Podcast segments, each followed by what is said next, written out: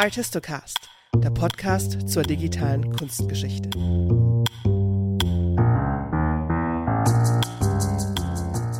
Ich fange einfach mal mit einer Anekdote an. Als ich mir Gedanken über ein mögliches Dissertationsthema gemacht hatte, hat mir eine Kollegin damals einen Ratschlag gegeben. Mach nichts mit lebenden KünstlerInnen. Besser schon über 60 Jahre tot und noch besser irgendwas mit Druckgrafik. Keine Farbabbildungen, nur schwarz-weiß und die Bildrechte sind billiger. Das mit den Bildrechten hat mir dann schon zu denken gegeben. Dass sich da mein Thema am Ende so entwickelt hat, dass einige dieser Kriterien zugetroffen haben, war reiner Glücksfall und trotzdem musste ich mich um Bildrechte kümmern. Ich habe viele Grafiken benutzt und dank dem Rijksmuseum und dem Metropolitan Museum, die eine sehr liberale und transparente Datenpolitik fahren, war es einfach, an die Bildrechte zu kommen und an die hochauflösenden Bilddateien für die Drucklegung. Das British Museum jedoch, das damals noch als Vorreiter galt, hat viele von diesen freien Zugängen für WissenschaftlerInnen wieder zurückgenommen. Diese Anekdote zeigt ganz gut, dass es damals ein Schreckgespenst in der Kunstgeschichte gegeben hat. Das Urheberrecht mit seinem Gespensterzwilling, den Bildrechten. Rechtsfragen scheinen gerade bei Projekten in der digitalen Kunstgeschichte ein großer Hemmschuh zu sein. Gleiches gilt für die Bereitstellung von Forschungsdaten oder datengetriebener Forschung. Das ist besonders deswegen verwunderlich, da es sowohl für Forschungssoftware als auch für Daten sehr gute und übersichtliche Lizenzmodelle gibt. Wie verhält es sich denn nun mit der realen Rechtslage und einer diffusen, empfundenen Angst vor rechtlichen Konsequenzen in unserem Fach? Haben wir keinen souveränen Umgang im rechtlichen Raum mit unseren Bildern, Daten, Inhalten? Ich habe mir heute den Juristen und Kunsthistoriker Dr. Dr. Krischka Petri eingeladen. Er ist Mitarbeiter bei FITZ Karlsruhe und dort in dem Team, das für den Legal Help Desk von NFDI for Culture verantwortlich ist. Daneben ist er auch Privatdozent für Kunstgeschichte an der Universität Bonn. Petri beschäftigt sich schon lange mit Immaterialgüterrecht in verteilten Informationsinfrastrukturen. Hinter diesem sperrigen Begriff verbirgt sich ein Forschungsschwerpunkt über das Verhältnis von Recht und Kultur.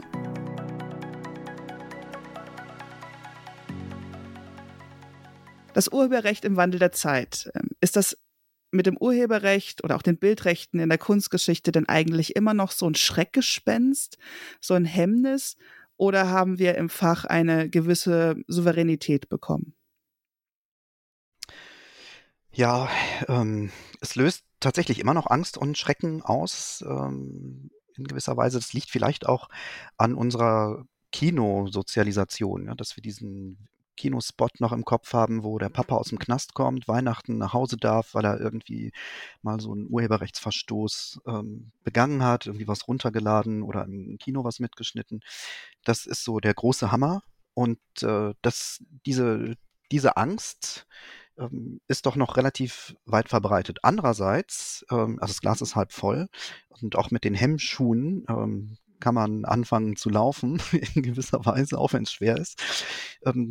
Ich würde noch nicht von Souveränität äh, sprechen, aber the trend is your friend und das, das Wissen auch um bestimmte Instrumente und Möglichkeiten, die das Urheberrecht hm, bietet, ja, das, das wächst schon und insofern ähm, ist es nicht mehr ganz so schlimm, vermutlich, wie vor fünf Jahren. Das liegt aber möglicherweise auch an dieser äh, Blase, in, in der ich jetzt tätig bin, bei der NFDI for Culture, ähm, da ist unsere Erfahrung am Helpdesk tatsächlich, dass die Forschenden eigentlich schon ziemlich gut Bescheid wissen, wo die Knackpunkte sind, worum man sich kümmern muss, ähm, haben auch oft so ein ähm, gutes Gefühl dafür, wo Risiken sind und darauf können wir immer aufbauen.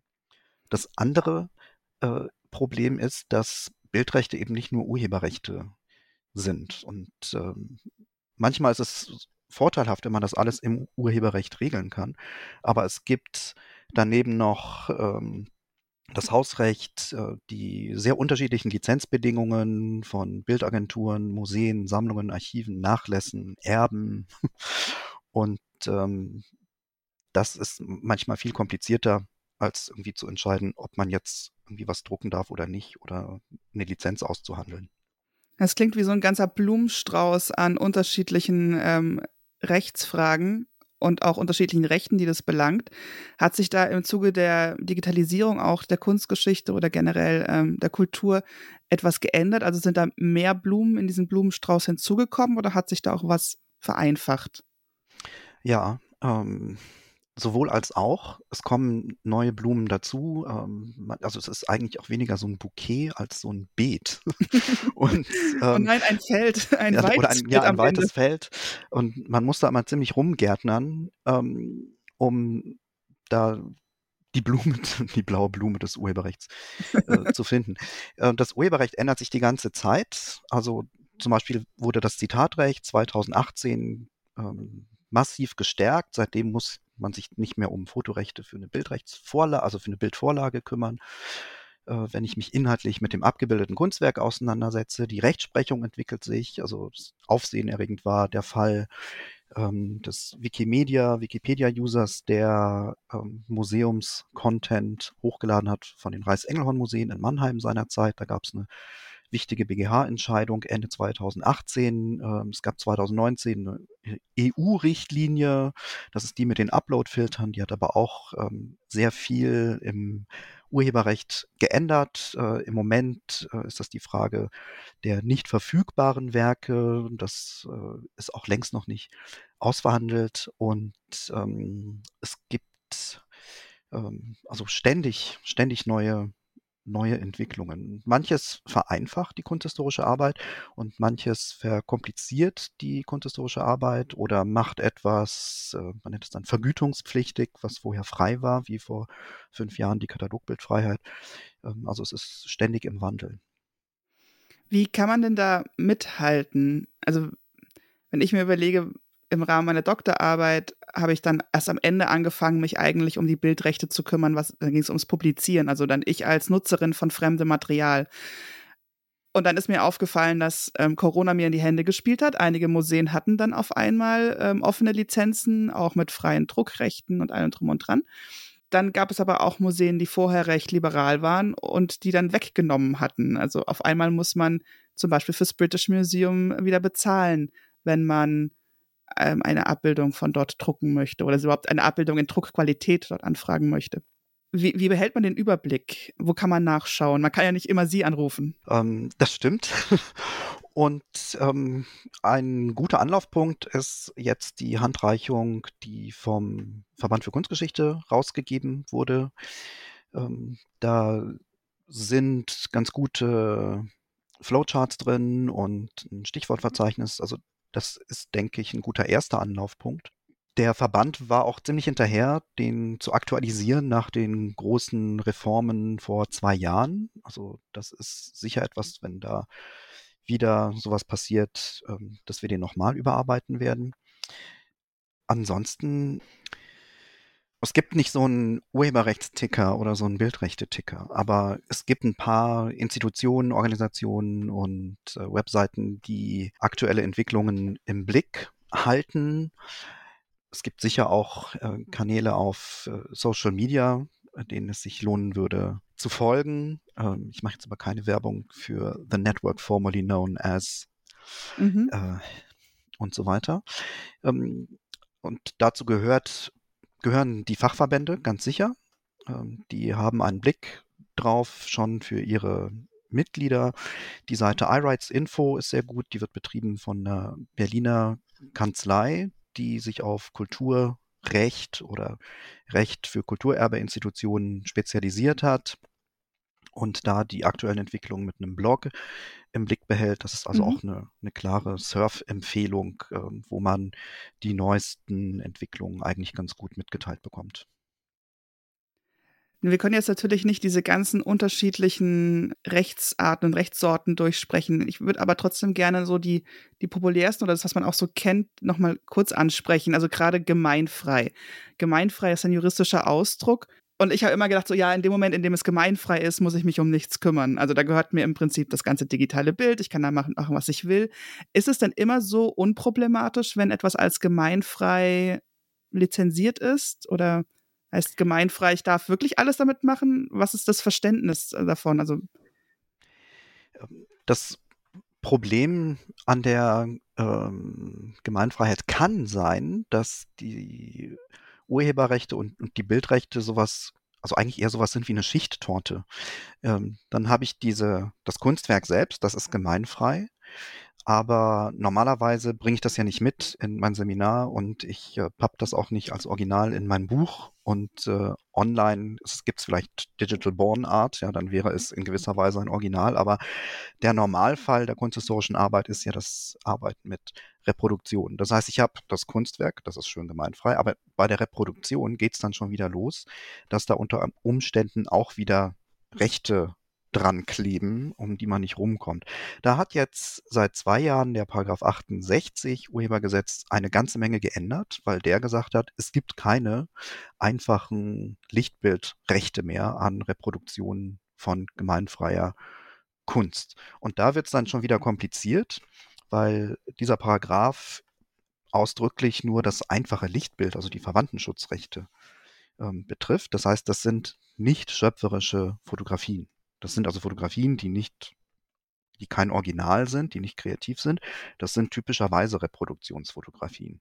Mhm. Der EuGH hat aber ähm, klargestellt, im Anschluss an die entsprechende EU-Richtlinie, dass Fotos, bei denen man kreative Spielräume hat, schon Lichtbildwerke sind. Also das heißt, das sind vollgeschützte, letztlich künstlerische, schöpferische Werke und um die geht es bei dem Paragraph 68 gar nicht. Das heißt, äh, wir können uns jetzt fragen, ein Foto ist nicht gleich ein Foto, ein Reproduktionsfoto ist auch nicht gleich ein Reproduktionsfoto, sondern es kommt dann darauf an, ob dieses Reproduktionsfoto gewissermaßen auch kreativ genug ist, um als Werk geschützt zu werden. Und die, diese Lichtbildwerke heißen die dann auf Juradeutsch, die lässt der Paragraph 68 unangetastet. Und jetzt ist die mhm. Frage, wo verläuft da die Grenze? Und es gibt eine ganz gut handhabbare Grenze, das ist die zwischen 2D und 3D, Flachware und einerseits und Skulpturen und Gebäuden andererseits. Denn die Argumentation ist, wenn ich zum Beispiel eine Büste habe oder eine Skulptur oder ein Bauwerk, dann habe ich ja noch kreative Freiräume und Spielräume, um die Perspektive, den Ausschnitt und eine ganze Menge anderer Sachen frei zu entscheiden. Und deswegen ist es dann nicht nur von einem verwandten Schutzrecht, dem einfachen Lichtbildschutz, geschützt, sondern tatsächlich als urheberrechtliches Werk. Und dieser Schutz ist äh, davon ausgenommen. Das heißt, wir haben die bisschen seltsame Situation, dass wenn ich eine Rembrandt-Radierung abfotografiere, diese Repro-Fotografie nicht mehr geschützt ist, wegen des Paragraphen 68, der sagt, da gibt es keinen einfachen Lichtbildschutz für. Der wohnt in Paragraph 72. Aber wenn ich dann die Bernini-Skulptur fotografiere, habe ich an diesem Foto einen kompletten Lichtbildwerkschutz aus Paragraph 2. Und das heißt, wenn ich den Bernini abbilden möchte, äh, dann muss ich mich eigentlich um die Fotorechte kümmern. Und ähm, man kann sich das immer ganz gut vorstellen mit den Candida Höfer-Fotos von dem Rodin. Und der Rodin ist gemeinfrei. Ich sage immer, der ist tot genug. Das klingt nicht nett, aber aus nutzenden Perspektive ist es genau das, was zählt. Nach 70 Jahren nach dem Tod der UrheberInnen ist ein Werk gemeinfrei. Ja, aber wenn Candida Höfer Rodin fotografiert, ist das Foto nicht nur ein reines Reproduktionsfoto, sondern ist ein echter Candida Höfer. Und äh, dann ähm, bin ich da im, im Werkschutz drin. Mhm. Und jeder, der schon mal selbst versucht hat, gute Aufnahmen für eine Publikation zu machen, weiß, was für eine Herausforderung es ist. Also gerade bei Skulpturen dann auch die richtigen Schatten hinzubringen. Am besten nimmt man noch Lampen mit, Diffusor, damit keine Glanzeffekte passieren. Da ist ja auch ein großer Aufwand mit verbunden. Genauso wie auch bei Gemälden. Also ein Gemälde irgendwie äh, ohne Lichtreflexe abzubilden, ist ja auch schon eine große Herausforderung. Aber ein seltsamer seltsame Graubereich diese Lichtbildwerke und die Rechte daran, die gehören ja dann in dem Moment den Fotografinnen und Fotografen oder den Museen? Kommt drauf an. Also ähm, zunächst mal gehören sie den FotografInnen, ähm, das ist klar. Die räumen normalerweise die Nutzungsrechte, aber dann entweder über den Werkvertrag oder über den Arbeitsvertrag den auftraggebenden Institutionen ein, sodass die dann exklusiv mit diesen Nutzungsrechten hantieren können. Und dann äh, landet man eben bei Bildagenturen und Museen. Ähm, es gibt äh, Erleichterungen ähm, über das Zitatrecht. Also dann kann man diese Fotos eben doch nutzen. Und das ist auch, das ist noch so eine andere äh, Wolte, so von hinten durch die Brust ins Auge letztlich. Ähm, denn das Zitatrecht ist ja eigentlich für nicht gemeinfreie Kunst geschaffen worden im Urheberrecht. Und das bedeutet, wenn ich mich mit einem Kunstwerk inhaltlich halbwegs intensiv auseinandersetze und das erörtere und das Werk, was ich dann abbilden möchte, auch nicht austauschbar ist und es genau um das Werk geht, dann darf ich das abbilden, äh, wenn es ein veröffentlichtes Werk ist. Und äh, man hat jetzt den Gedanken, der dahinter steckt, dass man aus wissenschaftlicher Sicht sich äh, mit diesen Werken auseinandersetzen darf und sie dann auch abbilden darf. Und seit 2018 muss ich da eben mich nicht mehr um die Fotorechte kümmern. Das heißt, äh, da ist es dann egal, ähm, wer die Reproduktionsfotografie angefertigt hat. Und diesen Gedanken überträgt man jetzt auch auf gemeinfreie Kunst, was eigentlich ein bisschen ja schräg ist, weil die ja eigentlich sowieso gemeinfrei ist. Aber diesen Gedanken, dass das Zitatrecht für geschützte Kunst gilt und man sich dann nicht mehr um die Reproduktionsfotos kümmern muss, den überträgt man auch auf die gemeinfreie Kunst, wo das Foto eigentlich noch geschützt ist, also wie bei Fotos von Skulptur und Bauwerken. Aber wenn ich mich mit dem Bernini jetzt so auseinandersetze wie bei einem geschützten Werk auch, also wenn der Bernini noch geschützt wäre, wäre er Teil meines Zitier, meiner Zitierfreiheit, dann ähm, darf ich auch ein Foto nutzen, ohne den Fotografen oder die Fotografin anzufragen. Das heißt, wir gehen ähm, eher mal auf Nummer sicher. Das Schöne am Zitatrecht ist, man kann sich da reinschreiben. Ähm, ich kann mir die Mühe machen, mir noch zwei, drei, vier Sätze ähm, dazu einfallen zu lassen, die sich mit diesem Werk auseinandersetzen, über eine reine Beschreibung hinaus, aber eine gute Bildbeschreibung äh, schadet ja auch nie. Mhm. Und äh, insofern äh, ist, das, ist das ein Recht, also eigentlich ist es eine Schranke, weil sie das Urheberrecht beschränkt, aber das ist aus nutzenden Perspektive eben eine Freiheit äh, und ich kann mich da reinschreiben. Deswegen ist das äh, für kunsthistorische Arbeit ein ziemlich mächtiges Tool. Sie hatten jetzt gerade schon ähm, Verwertungsagenturen angesprochen. Es gibt ja Bildverwertungsagenturen, die ähm, einige richten sich hauptsächlich an den Journalismus ähm, und erleichtern es dort passend zu Themen, Abbildungen zu finden, die auch authentifiziert sind, gesichert sind von ihrer Herkunft her. Und dann gibt es auch Bildverwertungsagenturen, die sammelnden Institutionen die Arbeit abnehmen, sich um die Bildrechte zu kümmern. So möchte ich es mal vereinfacht sagen. Also die ähm, große Sammlungen machen, ähm, die Erfassungskampagnen und anstatt das selbst bei sich am Haus dann zu verwalten, wandert einfach die ganze Sammlung und das Verwalten der Bildrechte an eine Bildverwertungsagentur. Ich kenne mich jetzt nicht bei vielen aus, aber so eins, zwei habe ich mir schon mal angeguckt. Den wissenschaftlichen Kosmos haben die ja in ihren Geschäftsmodellen oder für Zahlmodellen manchmal nicht so ganz mitgedacht. Ist es denn schwieriger geworden für uns als WissenschaftlerInnen mit diesen Bildverwertungsagenturen oder hat das das vielleicht doch erleichtert? Uff, das ist so eine, ist das Glas halb voll oder halb leer oder hat die Katze das Glas umgeschüttet? Frage. Ja, oder anders ähm, gefragt, ähm, finden Sie, das ist eine, eine gute Strategie eines Museums, das abzugeben? Aus persönlicher Sicht mag ich es überhaupt nicht. Also aus nutzenden Perspektive.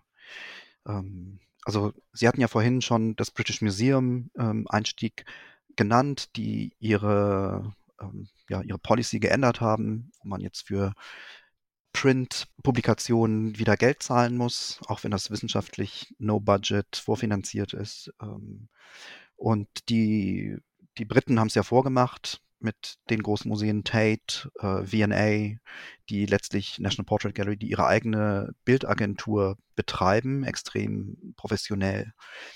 Ähm, die haben zum Teil auch ähm, freie Lizenzen für den wissenschaftlichen Gebrauch. Das ist mittlerweile aber fast ausschließlich ein, eine Online-Nutzung und deckt nicht immer den Bedarf von Forschenden ab, die etwa in Fachjournals publizieren. Ähm, es gibt daneben noch die großen international operierenden Bildagenturen, also Getty, Alamy, also das sind dann auch Apotheken äh, von den Preisen her. Es gibt ja auch Agenturen, die Sonderkonditionen für wissenschaftliche Publikationen haben. Und also dieser Blumenstrauß ist fast nochmal so bunt wie, wie der rechte Blumenstrauß. Und ähm, da das letztlich alles ähm, Vertragsbeziehungen sind, ähm, muss man mit den, diesen Agenturen, kann manchmal auch verhandeln. Äh, das funktioniert mal gut und mal nicht so gut. Also ich habe mit einer Bildagentur das auch schon mal ausprobiert, äh, die üblicherweise Medienunternehmen bedient. Und ähm, da gingen dann die, die Preise los für Auflagen ab 1500. Die sagte, habt ihr auch irgendwas für ab 150, was dann nur ein Zehntel kostet? Und das hatten sie nicht. Also das äh, wollten sie dann nicht runterskalieren auf den wissenschaftlichen Bedarf. Bei anderen hatte ich dann auch schon mal Leute am Telefon, die gesagt haben, ja, ja, wir kommen ihnen entgegen und haben mir einen guten Paketpreis angeboten für die Bilder. Ähm, kommt also auch da wieder auf den Einzelfall an.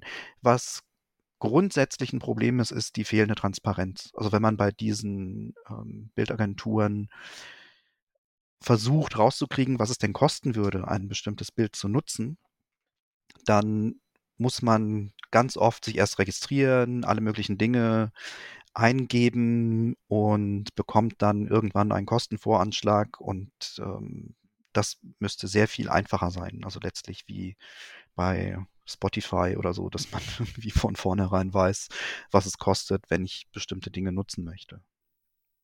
Also sind diese Verwertungsagenturen, Gesellschaften immer gleich aufgebaut? Haben die immer das gleiche Ziel? Ja, ja es, es gibt eben die Bildagenturen, die kommerziellen Anbieter, die letztlich äh, mit Bilddateien handeln, aber nicht mit ähm, den Urheberrechten oder den, den Nutzungsrechten aus, also die aus dem Urheberrecht abgeleitet sind. Und äh, die Rechte werden normalerweise von den KünstlerInnen selbst wahrgenommen oder von der Verwertungsgesellschaft, also das, was man aus dem Musikbereich bei der GEMA kennt, ähm, für Texte bei der VG Wort und für visuelle Künste eben die VG Bildkunst. Ne? Gerhard Richter macht das für sich selbst, der ist seine eigene Verwertungsgesellschaft sozusagen. und sind diese, diese Bildverwertungsgesellschaften, ähm, da geht es natürlich auch oft um Poster oder Merchandise und das ist natürlich auch gut, dass ähm, KünstlerInnen ähm, das Geld bekommen, das ihnen zusteht von ihrer künstlerischen Produktion. Wie sind die denn im Umgang mit ähm, der Wissenschaft? Also wie frei oder restriktiv ähm, ist man da? So wie man sich in der Wissenschaft und am Museum ja auch immer zwischen Kulturförderung, Wissenschaftsförderung und zwangsweiser Kommerzialisierung äh, so ein bisschen in die Kurve legen muss für die eine oder andere Wegstrecke, ähm, ist das bei der VG Bildkunst eigentlich auch. Ähm, ich muss vorweg einen Disclaimer setzen. Ich bin drei Monate bei der VG Bildkunst vor langer Zeit mittlerweile ausgebildet worden im Rahmen des Referendariats. Ich habe mir das ausgesucht und wollte dahin, um das mal kennenzulernen. Und äh, insofern habe ich wahrscheinlich einen Bias, ähm, aber ähm, möchte an der Stelle doch auch eine kleine Lanze für die VG Bildkunst als Gesprächspartner brechen. Äh, aus eigener Erfahrung ähm, als Betreuer von studentischen Ausstellungsgruppen und verschiedenen Low- bis No-Budget-Projekten, dass äh, wir bei der VG Bildkunst immer Tarife bekommen haben, die das Projekt nicht gekillt haben, sondern die es noch möglich gelassen haben. Das liegt daran, dass, äh, wie Sie ja gerade gesagt haben, äh, in erster Linie die kommerzielle Verwertung das ist, worum sich die Verwertungsgesellschaften kümmern. Äh, tatsächlich ist es aber so, dass bei der VG Bildkunst ein Bewusstsein und auch äh, eine Gesprächspartnerschaft besteht für Belange von Wissenschaft und Kultur. Ähm, und das unterscheidet sie möglicherweise auch von den anderen Verwertungsgesellschaften. Ähm, also mit denen kann man reden sagen, was, was möchte man machen. Äh, die VG Bildkunst hat auch unterschiedliche Spielräume. Sie nimmt die Interessen ihrer Mitglieder wahr, die ist also in gewisser Weise an der Leine. Und da gibt es eben Nachlässe und Erben, die berühmt dafür sind, diese Leine sehr, sehr kurz zu spannen. Und bei anderen ist da mehr Spielraum. Ich würde die Projekte deshalb immer mit denen besprechen, um dann zu gucken, was geht, wo sind Spielräume, wo gibt es keine, wo können die nicht aus ihrer Position raus und wo können sie Sachen ermöglichen.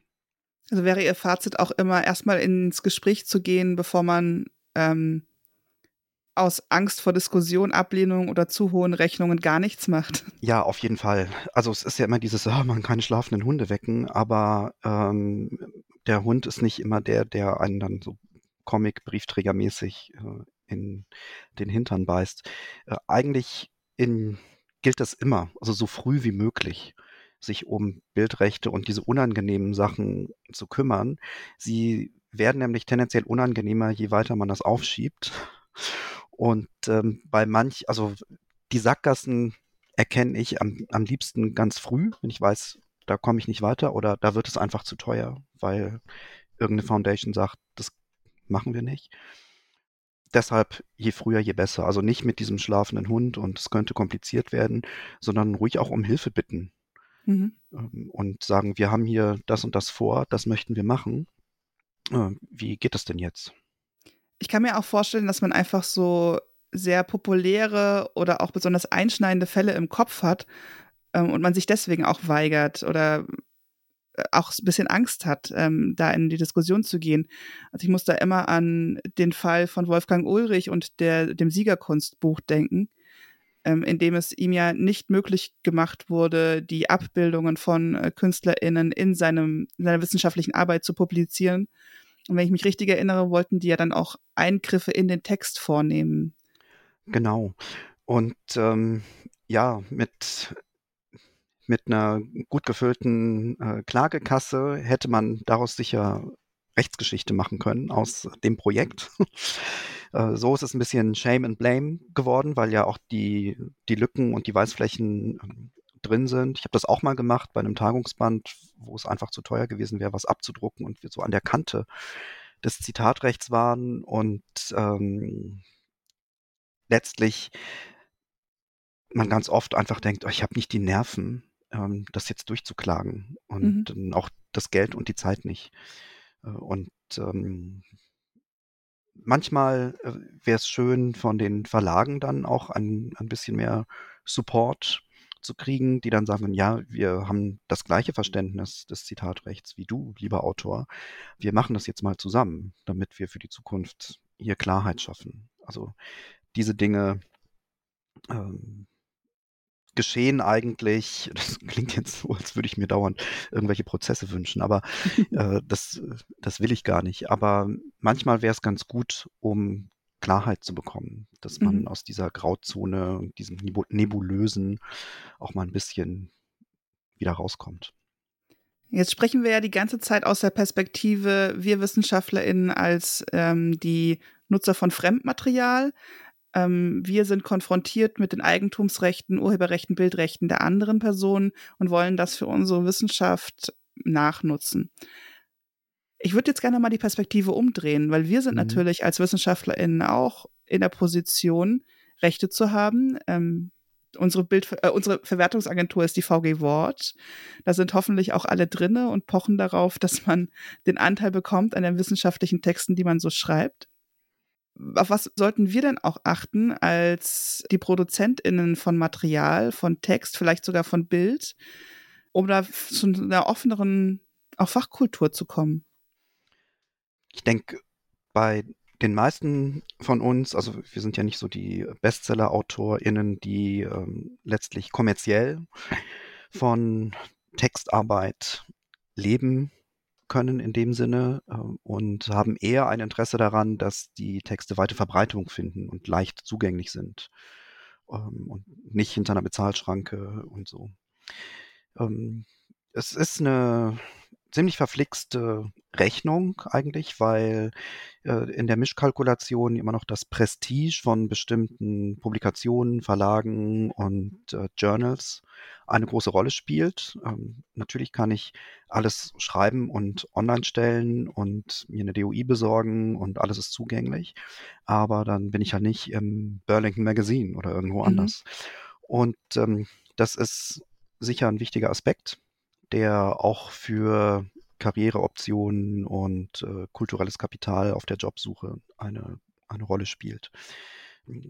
Das andere ist, dass Verlage und äh, wissenschaftliche AutorInnen nicht immer an einem Strang ziehen. Also gerade was die Bildrechte betrifft, äh, ist es ja so, dass, dass wir als Schreibende, genauso wie im Übrigen die Museen, so ein bisschen in einer doppelten Rolle zwischen Baum und Borke hängen. Einerseits produzieren wir etwas, wie Sie gerade gesagt haben, auf der anderen Seite sind wir auf anderes Material angewiesen und ähm, bei den Verlagen ist es dann so, dass man für das eingebettete Drittmaterial immer gleich in die Haftung genommen wird. Also das ist vielleicht auch noch ein Punkt, der zu diesem Druck und den Bedenken und dem Angstverhalten beiträgt, weil wenn ich dann so einen Verlagsvertrag in die Hand bekomme, äh, das durchlese und dann steht da drin, dass ich den Verlag von allen, äh, von jeglicher Haftung freistelle, auch mit Blick auf die abgebildeten Werke. Und dann bin ich mir vielleicht nicht ganz sicher, bin ich im Zitatrecht schon drin? Darf ich das mhm. äh, wirklich oder ähm, wie ist denn das eigentlich? Und ähm, das ist eine Stelle, die ich mittlerweile immer nachverhandle, wo ähm, ich sage, lieber Verlag, ihr seid hier das Unternehmen, ihr habt auch ein gewisses unternehmerisches Risiko, das ihr bitte eingeht. Ich kann euch erklären, wie ich hier die Rechte geklärt habe, aber ich habe ich übernehme keine Garantiehaftung. Ähm, das ne, mache ich für mhm. Tiere und meine Kinder und im Autoverkehr. Aber so ähm, möchte ich das nicht machen. Ich hafte für meine sorgfältige Prüfung. Und mhm. ansonsten, mhm. äh, wenn irgendwas ist, seid ihr bitte mit drin in der Haftung. Ich habe äh, ganz ähm, interessante Konversationen mit sehr vielen Verlagen mittlerweile darüber geführt. Ähm, meistens ähm, wird das aber konstruktiv in, im Sinne einer fairen Haftungsverteilung dann doch gelöst. Ähm, das ist vielleicht etwas, wo wir selber auch ein bisschen selbstbewusster als ProduzentInnen auftreten können, ähm, wenn, wir, wenn wir diese Mechanismen ein bisschen besser verstehen.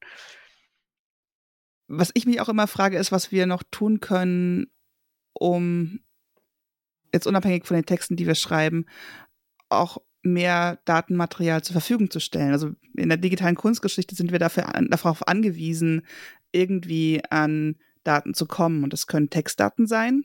Die kriegen wir, wenn jemand digital publiziert, ähm, am besten in einem Format, das man auch gut nachnutzen mhm. kann.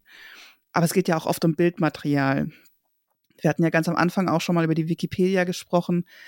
Man kann ja im Prinzip oder könnte alle gemeinfreien Werke, die man fotografiert, auch ähm, in die Wikipedia stellen. Also ich bin auf einer Exkursion, ich fotografiere mir die Kirche ab, dann habe ich das Recht an diesem Bildwerk, an dem, Foto, an dem Foto dieser Kirche, die ich abgebildet habe. Es wäre ja kein Problem, das reinzustellen. Also das, das sind ja rechtlich keine Hürden gesetzt. Nein, da sind keine Hürden gesetzt. Ähm, man muss sich die Zeit nehmen, ähm, das zu machen. Also wenn ich selber ein Foto habe, äh, denke ich immer, ah, kannst du hier noch die, die Perspektive ein bisschen korrigieren und entrauschen und was man da alles so äh, machen kann, ähm, dann will man ja vielleicht auch nicht gerade den halb unscharfen Schnappschuss äh, da hochladen. Das heißt, ich muss eigentlich das machen, was ich früher mit den Diakästen und den Fotoalben auch gemacht habe. Ich muss mich mit den Bildern erstmal auseinandersetzen und sie ein, ein, ein bisschen föhnen und äh, waschen und legen, äh, also nicht in der Reihenfolge, damit ich sie hochladen kann und äh, damit das was bringt. Ich meine, bei Prometheus findet man ja auch zum Teil schon Exkursionskonvolute. Mhm. Äh, und äh, klar, das kann ich eins zu eins äh, für die Wikimedia Commons übertragen und das wäre ganz sicher wünschenswert, das zu teilen. Ähm, ich sitze da auch noch auf gepackten Kisten sozusagen, aber ähm, müsste müsste mir die Zeit freischaufeln, das dann auch mal vernünftig zu machen. Ich meine, letztlich ist es relativ niederschwellig und ähm, eine gute Möglichkeit, das zu tun. Das andere, die andere Möglichkeit für Texte ist, auch wenn man was abliefert für einen Katalog oder eine Zeitschrift, direkt zu klären, ähm, wird das später vielleicht nach einer Embargo-Zeit Open Access gestellt? Kann ich das selber machen? Äh, welches Repositorium ähm, nimmt das auf? Und insofern die Dinge auch aus sozusagen hinter der Bezahlschranke wieder hervor zu holen und dann zugänglich zu machen. Das sind Dinge, die man auch äh, sehr aktiv machen kann. Also habe ich auch schon erlebt bei Ausstellungen, die waren von sich aus nicht auf die Idee gekommen, das zu tun, aber waren dann ganz interessiert. Also ich sagte, kann ich diesen, kann ich diesen Beitrag dann später bei ArtDoc hochladen? Und dann haben wir das in den Vertrag einfach reingeschrieben. Ja, ArtDoc ist ja dieses ähm, Repositorium, das in der Universitätsbibliothek Heidelberg und Art Historicum.net angegliedert ist, zur Zweitveröffentlichung von Aufsätzen. Wie sieht es mit diesem Zweitveröffentlichungsrecht aus? Habe ich automatisch das Recht, das dann auch Open Access online zu stellen? Ähm, weil gerade wenn man sich bei einem als Autorin eines Aufsatzes beteiligt bei einer, bei einer Herausgeberschaft, mit der man nichts zu tun hat, dann hat man das ja nicht mit dem Vertrag, Verlag meistens geklärt. Es läuft ja bei uns im Fach oft so unter der Hand. Ach, dann läuft die Konferenz, dann macht man einen Aufsatz, verschiebt noch zweimal die Deadline und gibt den dann ab. Ähm, aber man weiß ja nicht genau, wie diese Regeln dann gelesen sind. Gibt es also ja. so einen Automatismus, wo man sagt, ach, zwei Jahre, dann kann man alles online stellen?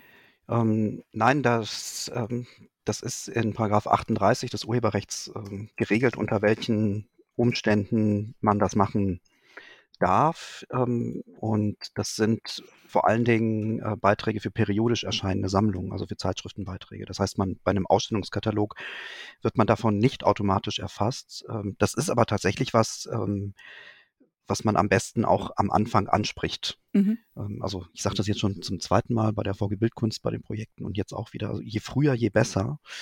Ähm, dann hängt man nämlich nicht hinterher, sondern hat das von vornherein geklärt und letztlich ist das ein kurzer Passus.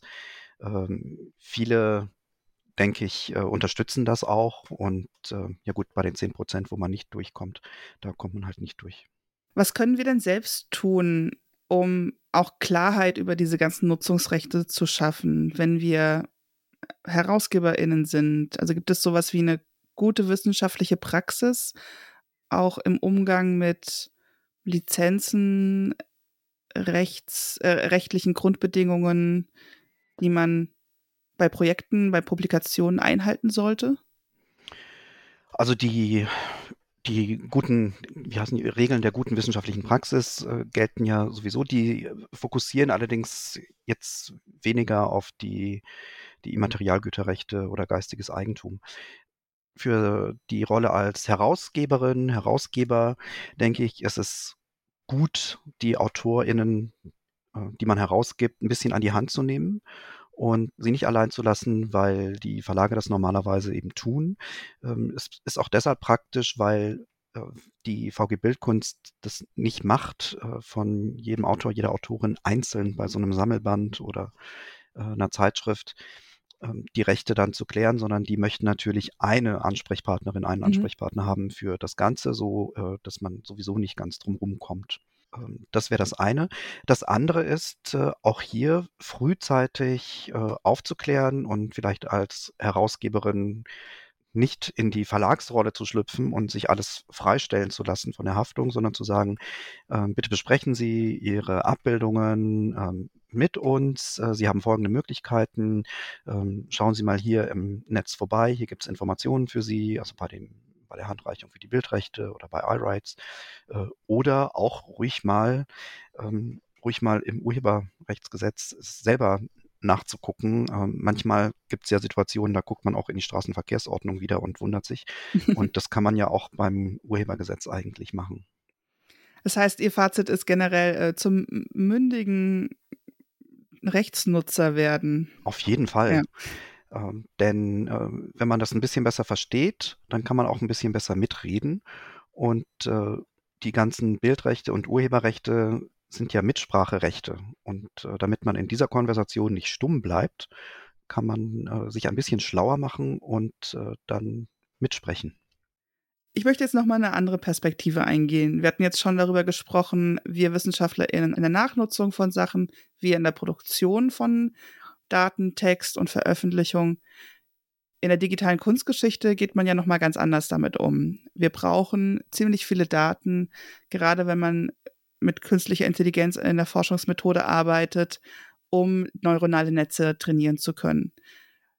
Die Datenbeschaffung sieht im Moment manchmal so aus, dass man von Sammlungen die Daten bekommt, wenn sie eine offene API haben oder die Daten in Repositorien abgelegt haben. Das sind aber ganz wenige der großen Sammlungen, die wir haben. Und wir brauchen einfach unglaublich viele Bilder, um ein neuronales Netz trainieren zu können, um die Modelle trainieren zu können für ähm, die Fragestellungen. Man greift häufig im Moment auf Crawling zurück. Das heißt, man benutzt eine Technik, mit der von Homepages Bilder abgegrast, abgekratzt werden, um sie als Trainingsdaten zu benutzen. Wie illegal ist das? Äh, so, so ganz wissen wir es noch nicht, weil das äh, sehr neu ist. Allerdings ähm, gibt es ein gutes Argument zu sagen, dass wir das dürfen ähm, also zumindest urheberrechtlich, ähm, über die Text- und Data Mining für Zwecke der Wirtschaft, wissenschaftlichen Forschung Schranke. Die steht im 60d Urhebergesetz und erlaubt Vervielfältigung für Text- und Data Mining äh, zu Forschungszwecken und äh, privilegiert diese Art des Text- und Data Mining oder Data Harvesting könnte man ja auch sagen, in dem Sinne ähm, gegenüber dem Text- und Data Mining, was tatsächlich alle dürfen. Ähm, nur bei diesem ähm, Feldwald- und Wiesentext- und Data Mining für alle ähm, können die UrheberInnen einen Opt-out signalisieren und dann darf man es nicht. Also deswegen steht in vielen Büchern mittlerweile vorne schon drin, dass man das nicht zu Text- und Data Mining Zwecken nutzen darf. Aber für wissenschaftliche Forschung ähm, darf ich das eben trotzdem. Das ist eine relativ starke Schranke. Dass die stark ist, merkt man daran, dass seitdem es sie gibt, die Lobbyverbände der Verwerterwirtschaft ähm, sie gerne wieder zurückfahren würden. Also mhm. offensichtlich ähm, scheint, scheint das Tool effektiv zu sein.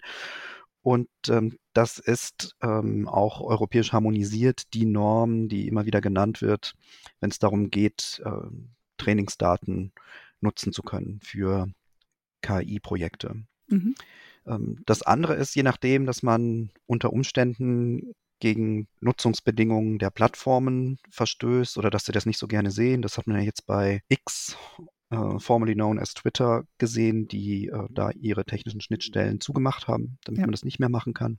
Äh, aber die sind nicht allein damit, sondern ähm, da merkt die Branche im Moment, äh, dass sie da letztlich auf einem kommerzialisierbaren Datenschatz sitzt und äh, deswegen wird, erwarte ich so eine Art Fragmentierung der Trainingsdaten und letztlich auch eine Kuratierung, dass es also Qualitätstrainingsdaten gibt, die überprüft worden sind äh, und solche, die halt irgendwo irgendwie wildwestmäßig gezogen wurden. Ja.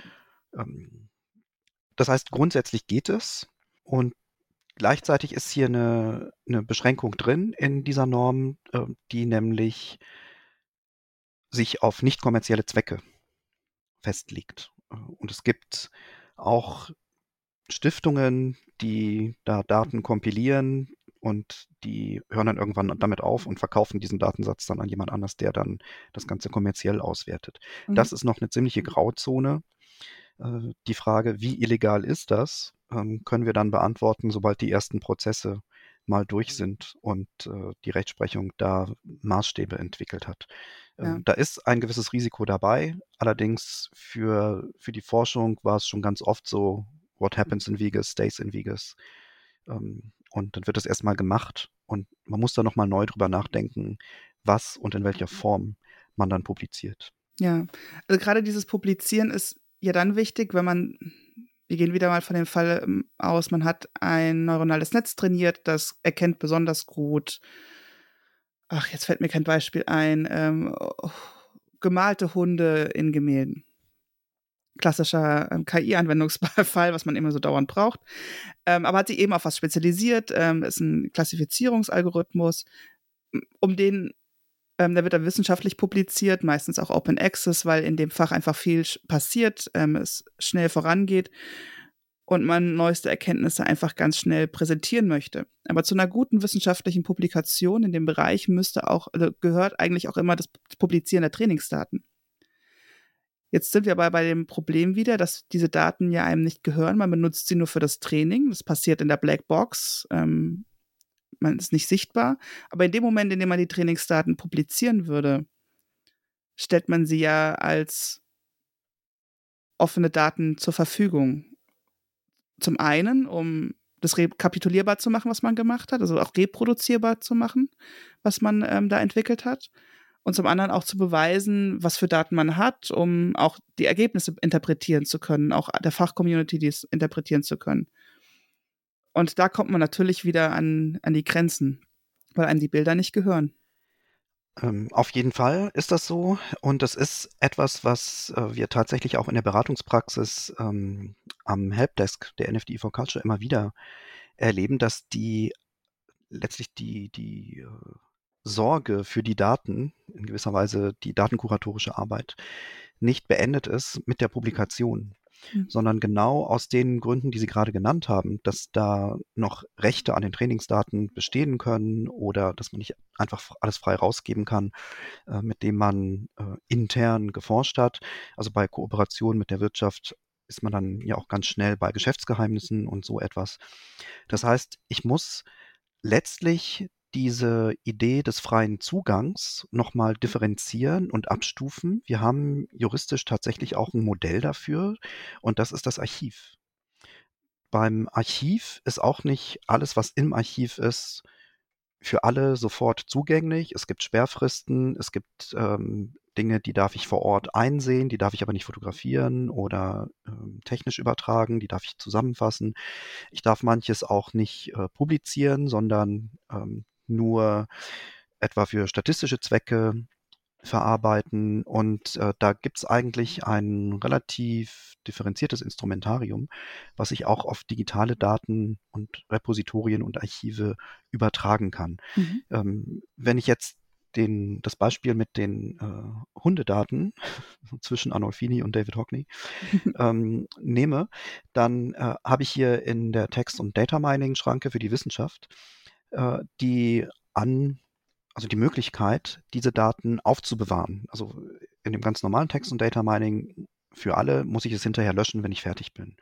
Für die Wissenschaft darf ich das aufheben, auch für Zwecke, insbesondere für Zwecke der Überprüfung der Qualität wissenschaftlicher Forschung. Mhm. Das heißt, das ist dann ein Datensatz. Äh, da würde ich publizieren, wo der einzusehen ist im Falle eines wissenschaftlichen Interesses damit das gemacht werden kann. Aber es ist eben ein, ein Datenkonvolut, was ich nicht ähm, direkt für alle offen zugänglich ins Netz stellen kann. Äh, die Information, dass es diesen Datensatz gibt, schon, aber danach muss ich eben letztlich überprüfen, hallo liebe Person, was möchtest du mit diesem Datensatz machen? Ähm, da sind ja ganz oft nicht nur äh, Werkdaten betroffen, sondern Je nachdem sind es auch Persönlichkeitsrechte und wir sind im Datenschutz drin. Also in den Forschungsprojekten, mit denen wir es am Helpdesk zu tun haben, ist das immer öfter der Fall, dass es sehr komplexe Datenkonstellationen sind. Und dann muss ich den Zugang letztlich kuratieren. Das hat wieder Nachwirkungen auf ähm, ja letztlich die Langzeitsicherung von solchen Forschungsdaten und Projekten. Denn irgendjemand muss sich darum kümmern. Mhm. Und wenn ich ein äh, Dreijahresprojekt habe äh, und sich hinterher niemand mehr darum kümmern kann, im Falle des Interesses einen gestaffelten und differenzierten und begründeten Zugang zu den Forschungsdaten zu verschaffen, dann sind die erstmal wieder weg vom Fenster. Und ähm, das ist etwas, wo noch ein ganz großer Nachholbedarf ist. Ähm, was die, die Kuratierung, die Zugangskuratierung, sozusagen die Türsteher für die sensiblen Forschungsdaten äh, betrifft, wenn die einmal erst beforscht sind. Mhm. Aber das ist ja der ganze Sinn und Zweck auch der NFDI, ja weiter zur Verfügung stehen sollen, um nicht nur erst beforscht zu werden, sondern zweit, dritt und so weiter immer wieder neu eingesetzt werden zu können. Aber mhm. Äh, das ist ganz oft so, dass ähm, letztlich da jemand aufpassen muss, dass das eben nicht alle immer zu jeder Zeit können, sondern dass das in diesem Wissenschaftscontainer sozusagen, den das Recht vorsieht, dann auch drin bleibt. Und diese Funktion des Data Curators oder Data Stewards ist in Deutschland ja auch noch nicht so richtig angekommen in den Kulturinstitutionen oder auch in den forschenden Institutionen. Also ein anderer Fall aus der digitalen Kursgeschichte, ähm, dass es gar nicht so viel mit dem Forschen mit Daten oder über Daten zu tun hat, sondern mehr mit den Werken selbst, war ja dieses sehr der, der spannende Fall der Auktion von diesem das Portrait of Christian Bellamy, das erste äh, bei Christie's versteigerte durch ein generatives Modell in Anführungszeichen gemalte, gemachte Bild. Und da ging es auch darum, wem gehört das Bild eigentlich? Also wer darf es versteigern? Ist es, gehört es dem, der den Code geschrieben hat? Ähm, Äh, haben die, die die Trainingsdaten gegeben haben, Anteil dran? Das ist doch auch jetzt eine ganz neue Art und Weise, wieder mit dem Werkbegriff umzugehen, oder? Einerseits ja. Auf der anderen Seite erinnert es mich ähm, auch oft an die Diskussionen, die es um die Fotografie in der Frühzeit der Fotografie gab. Da hat man auch gedacht, ja, das ist jetzt the pencil of nature und die Sonne macht das Bild und das ist alles maschinell und chemisch und äh, man wollte ja auch den menschlichen Fehler damit ausschließen, bis dann irgendwie 50, 80 Jahre später äh, das Pendel komplett umschwang und äh, man sagt, nein, das ist ja eine Kunstform. Mhm. Und dieses Hin und Her ähm, hat sich, also das hat äh, letztlich über 100 Jahre gedauert, bis sich das äh, urheberrechtlich so eingependelt hat. Und manchmal denke ich, das wird bei der KI so ähnlich sein.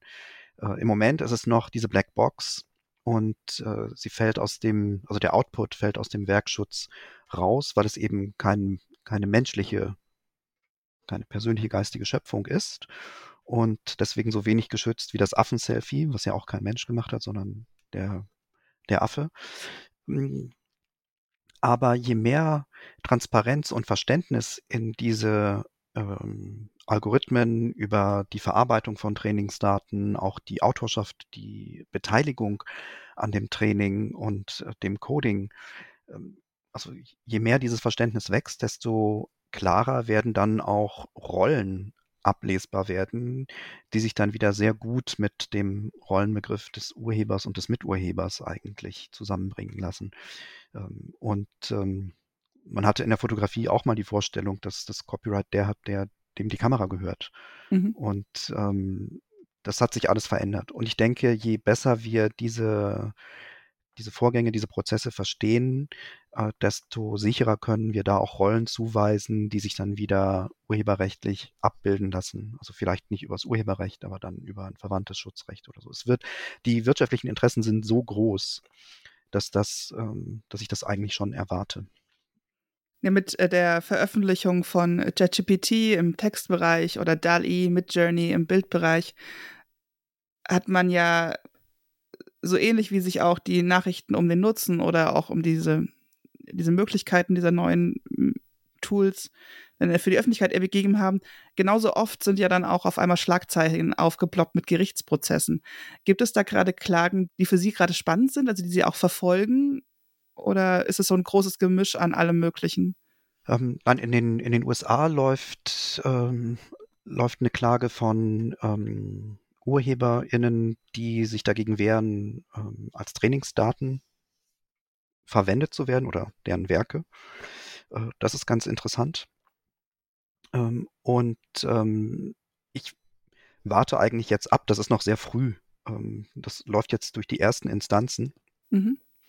Äh, die, die Firmen, die die KI-Portale, die generative KI betreiben, die ähm, vermeiden im Moment das Thema Copyright weitestgehend und monetarisieren das Ganze über Nutzungsgebühren, die ja zum Teil ganz schön steil sind, mhm. ähm, wenn man das äh, professionell nutzen möchte.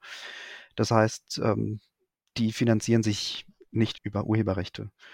Und der Moment wird sicher kommen, wo es für eine Firma kommerziell wichtig ist oder finanziell wichtig ist, das zu klären, weil sie vielleicht ein Produkt hat, an dem sie gerne ähm, eine, ein exklusives Nutzungsrecht hätte. Und dann wird argumentiert, warum das so ist. Aber da sind wir noch nicht. Wir sprechen ja jetzt hier die ganze Zeit auch von digitalen Bildern, wenn wir von diesen Medien mhm. sprechen. Und digitale Bilder sind ja an sich und per se, so ist das Medium kopierbar, reproduzierbar, ähm, ist es remixbar. Es gibt jetzt ja auch diesen neuen Begriff des Pastichos, also das für uns als KunsthistorikerInnen nicht neu. Ähm, wir wissen, was ein Pasticho ist, aber es wurde jetzt so als die, die Heilslösung ähm, auch gefeiert, dass man jetzt endlich wieder kreativ mit äh, Bild umgehen kann ähm, auf Social Media, äh, TikTok gerade oder dann eben auch beim Basteln mit Photoshop oder anderen Grafikprogrammen.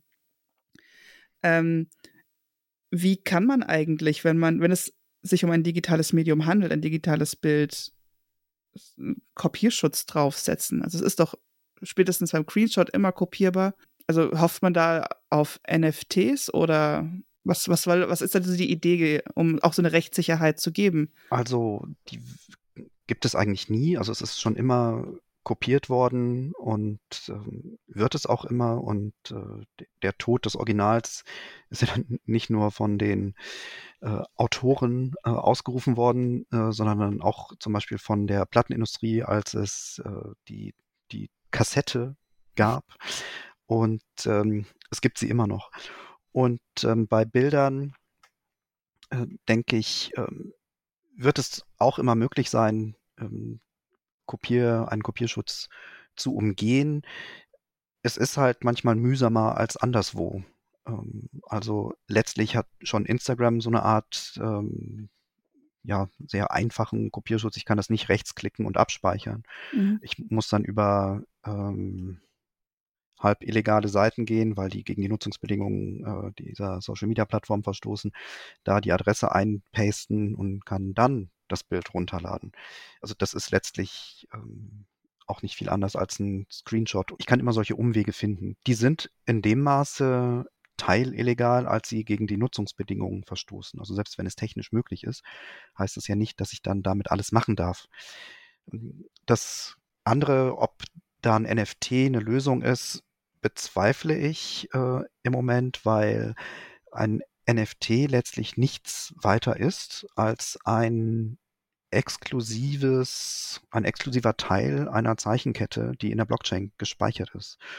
Und dass diese Zeichenkette irgendetwas bedeutet, wir machen jetzt Digitalsemiotik, äh, dass diese Zeichenkette etwas bedeutet, ist letztlich wieder eine Vereinbarung. Ähm, denn die, die Bilddaten selbst passen in der Regel nicht in die Blockchain. Es ist viel zu teuer, das zu machen. Also die Werke, die tatsächlich in die Blockchain eingebaut worden sind, sind ähm, ganz kleine Bildchen. Also diese Crypto Kittens und, und das also sind wirklich ähm, kleine Pixelbilder. Äh, die ihren Charme und ihre Ästhetik auch daraus beziehen. Aber ansonsten ist das alles eine Vereinbarung. Also ob ich jetzt äh, den Michelangelo aus den Uffizien mit einem NFT verknüpfe, das hat mit dem NFT selber letztlich überhaupt nichts zu tun, sondern ähm, die, die Autorität ähm, kommt aus der Institution, also aus dem Museum, das das macht. Die Autorität eines äh, Damien Hirst NFTs liegt nicht im NFT oder dass das jetzt irgendwie so super fälschungssicher äh, ist oder einzigartig, sondern dass diese Einzigartigkeit dieser Zeichenkette mit Damien Hirsts künstlerischer Identität verknüpft wird. Aber das ist ein sozialer Vorgang äh, und kein technischer. Also wie früher das Zertifikat, das man nach einer Auktion bekommen hat, dieses Werk wurde geschaffen von Stempel drauf. Ganz genau. Mit den ganzen neuen Medienformen, mit den ganzen neuen auch gesellschaftlichen Fragen und Debatten, die man hier verhandeln muss im Rechtsbereich, streift man in der Kunstgeschichte so viele unterschiedliche Aspekte.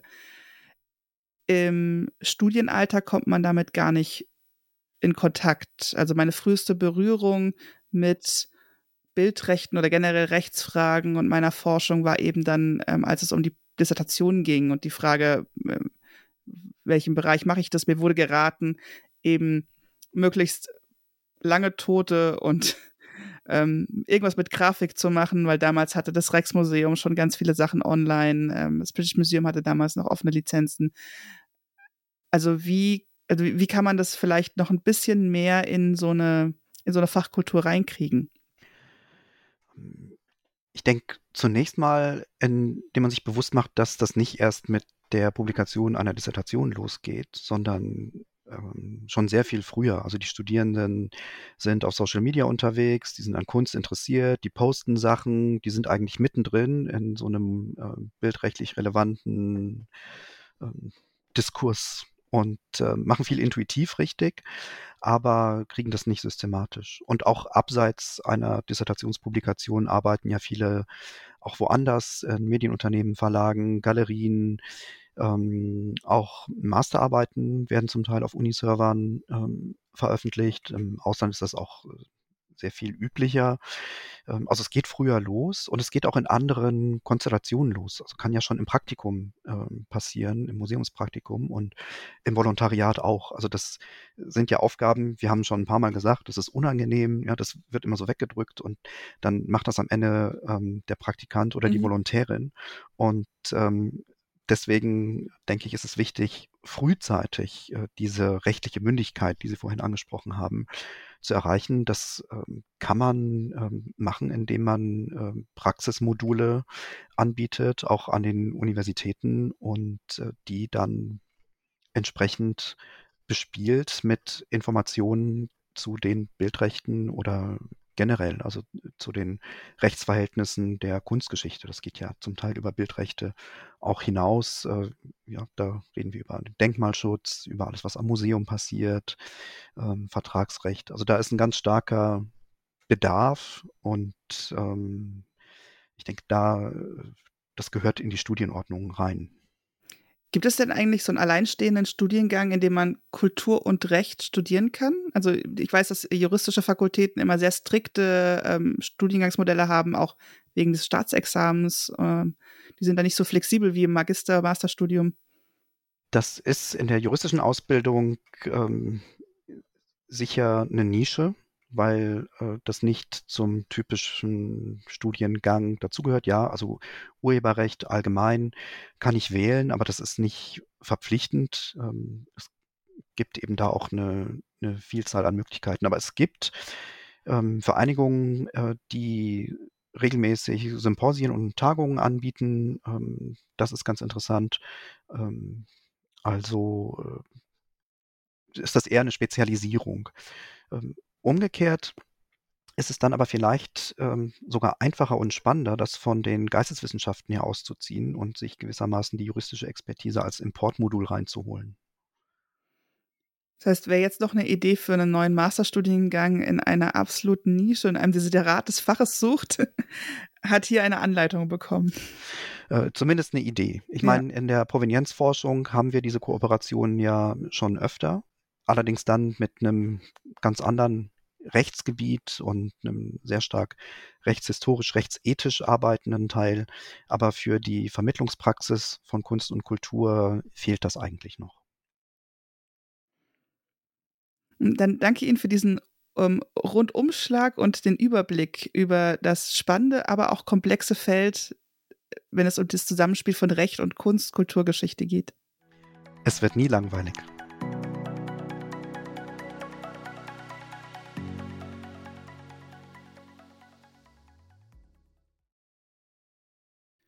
Langweilig ist es mir im Gespräch mit Krischka Petri wirklich nicht geworden. Hätte ich doch mal früher mit ihm gesprochen. Dann wären mir viel Grübelei über Gesetzestexte und Nachdenken über Hörensagen auf Institutsfluren erspart geblieben. Das Credo? Frühzeitig miteinander ins Gespräch kommen. Das schreibe ich mir gleich für das nächste Forschungsprojekt mal ganz oben auf die To-Do-Liste. Wenn man bereits zu Projektbeginn die kritischen Rechtsfragen stellt, bleibt einem das Schreckgespenst Recht erspart. Für die digitale Kunstgeschichte hat er auch eine vielversprechende Perspektive parat gehabt. Solange die datengebenden Institutionen die Bild- und Metadaten noch nicht frei zur Verfügung stellen, können wir sie crawlen. Und es gibt Möglichkeiten einer wissenschaftlichen Datenhaltung im Sinne einer Langzeitarchivierung. Das Ziel wäre natürlich, dass der Zugang zu Bild- und Forschungsdaten einfacher wird. Klar, man kann im Moment, zumindest teilweise, legal die Bilder crawlen, das heißt die online gestellten Bilder mit kleinen Programmen in Massen vollautomatisch von Webseiten abspeichern. Gleiches geht dann auch mit Metadaten. Danach muss man die Daten aber noch mühsam aufbereiten. Das ist extrem zeit- und personalintensiv und ich sehe das im Moment als Hürde für viele Forschungsideen. Was können wir also aus der Wissenschaft heraus tun? Wenn man bereits bei der Projektplanung überlegt, in welchem Format und mit welchen Zugangsschranken man dann bei der Publikation arbeiten wird, sorgt das bei den datengebenden Institutionen für einen souveränen Eindruck. Das schafft Vertrauen. Und die rechtlichen Rahmenbedingungen lassen sich dann auch schnell klären. Die von Grischka Petri genannten Paragraphen und Nachschlagewerke habe ich in den Blogbeitrag aufgelistet und verlinkt. Den findest du auf der Homepage des Podcasts auf arthistoricum.net. Jetzt gibt es keine Ausreden mehr, sich mit den unterschiedlichen Rechtsverhältnissen in der Kunstgeschichte auseinanderzusetzen. Lesen, sich austauschen, weiterbilden. Das sind die Zutaten für eine rechtliche Mündigkeit.